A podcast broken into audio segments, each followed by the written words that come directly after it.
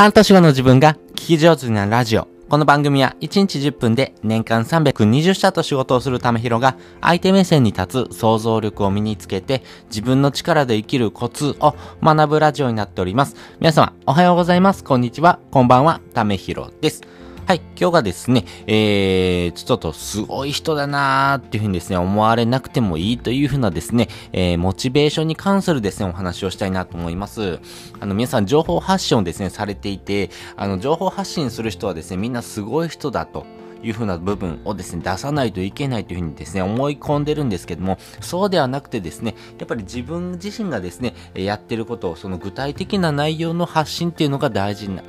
大事なわけであって、あの、すごい人であるということがですね、えー、本質ではないというところのですね、お話をしたいなと思ってます。で、ポイントは3つありまして、1つ目、プライドはお金にならない。2つ目、失敗を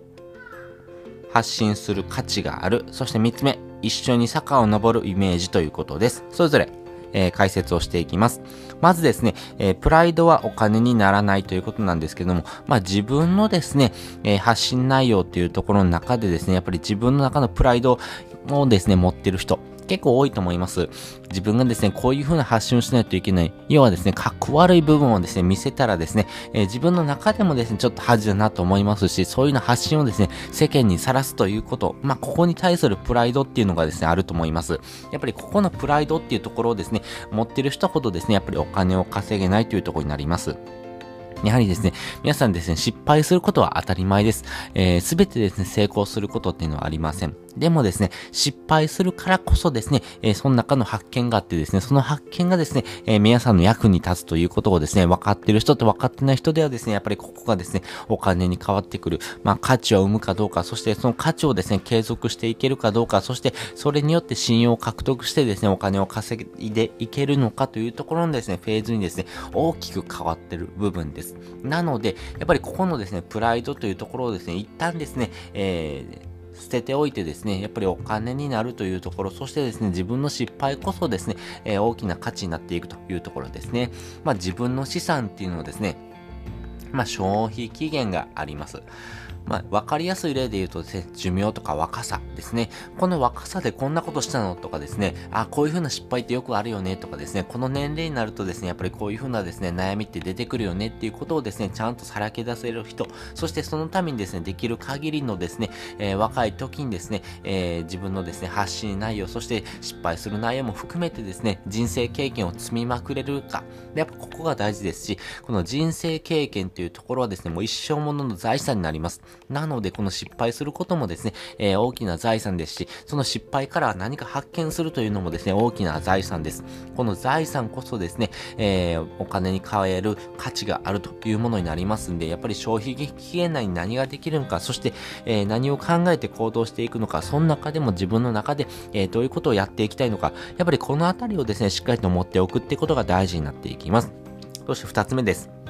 失敗こそですね、発信する価値があるということですね。あの、自分のですね、失敗こそですね、えー、多くの人のですね、価値になっていきます。まあ、これどういうことかというとですね、こういうふうな失敗ってよくあるよねっていうことをですね、えー、自分の中でですね、ああ、失敗しちゃったということで終わらせるのではなくてですね、こういうこと失敗してしまったよってことをですね、発信してみてください。そして、失敗したよという中でですね、じゃあ自分がこうやったらいいんじゃないのかなっていうのはですね、改善のポイントもですね、上げてみるとですね、よりですね、多くの人のですね、悩みのですね、解決のですね、糸口になっていきます。やっぱり失敗するってことはですね、よくあるんですけども、その中でもですね、どういうふうに考えていったのか、やっぱりここがですね、価値を生むというところになりますからね、やっぱり失敗っていうのはですね、皆さんにとってで共感性をですね、生むポイントです。この共感性を生みながらですね、その中で価値をどのように作っていくのかというところがですね、非常に大事な部分になっていきます。そして最後3つ目ですね。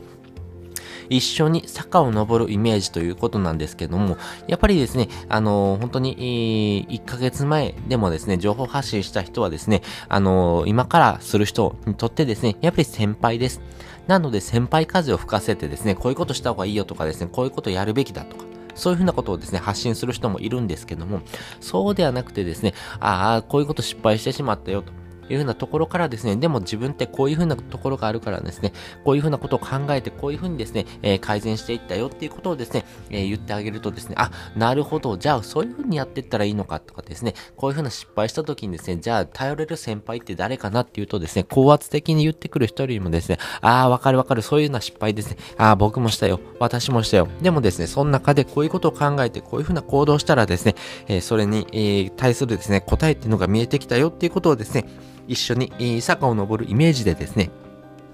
あの、発信していけるというところがですね、非常に大事になっていきます。まあ、そのためにはすごい人ではなくてですね、えー、ちょっとですね、えー、近所にいるお兄さんとかお姉さんみたいなところのですね、立ち位置をですね、獲得していけるとですね、非常にいいですね。やっぱり人からの信用、共感っていうところをですね、えー、持っておくとですね、やっぱり人っていうのは集まってきますからね。なので失敗というところのですね、えー、例示、やっぱりチャレンジしてるっていうことがまずですね、大事ですし、チャレンジしてこういうふうな失敗したから、じゃあ次はこうやっていこうとかですね、こういう風にやったらどうかなっていうことをですね、まあやってみますよってことをですね、言うとですね、あ、なるほど、この人はこういう風にやってみたんだ。じゃあ自分はこういう風にやってみようかなとかですね、じゃあ同じようにやってみたら自分は成功するのかなとかですね、やっぱりそういう風なですね、ちょっとチャレンジしてる人のですね、えー、背中を追いたくなる。やっぱそういう風な人はですね、えー、必ずしもすごい人ではなくてですね、やっぱりちょっとですね、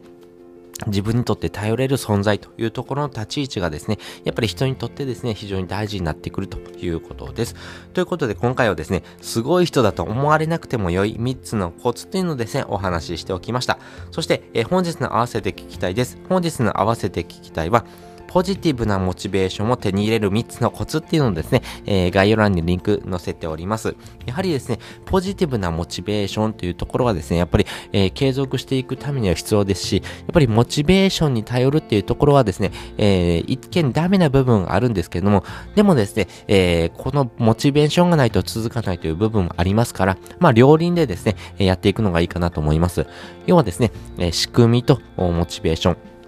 このですね、掛け合わせというのが非常に大事になっていきますからね。まあそういった意味でもですね、やっぱりポジティブなモチベーションっていうのをですね、まあ人はですね、求めてますし、まあそういうふうな人がですね、周りにいればですね、やっぱり周りも明るくなりますよね。そこに花が咲きますからね。やっぱりですね、えー、太陽の方にですね、えー、虫とかですね、生き物って集まっていきますから、やっぱりこういうふうな陽気を持ってる人、まあこれをですね、えー、作ることもできますからね。やっぱりそういうふうなところがですね、え、非常にこれからの時代生きていく上ではめちゃめちゃ大事になっていきますんで、そちらもですね、えー、合わせて聞いてもとより深く理解ができるかなというふうに思っております。ということで本日もですね、お聴きいただきましてありがとうございました。また次回もですね、よかったら聞いてみてください。それじゃ、またね。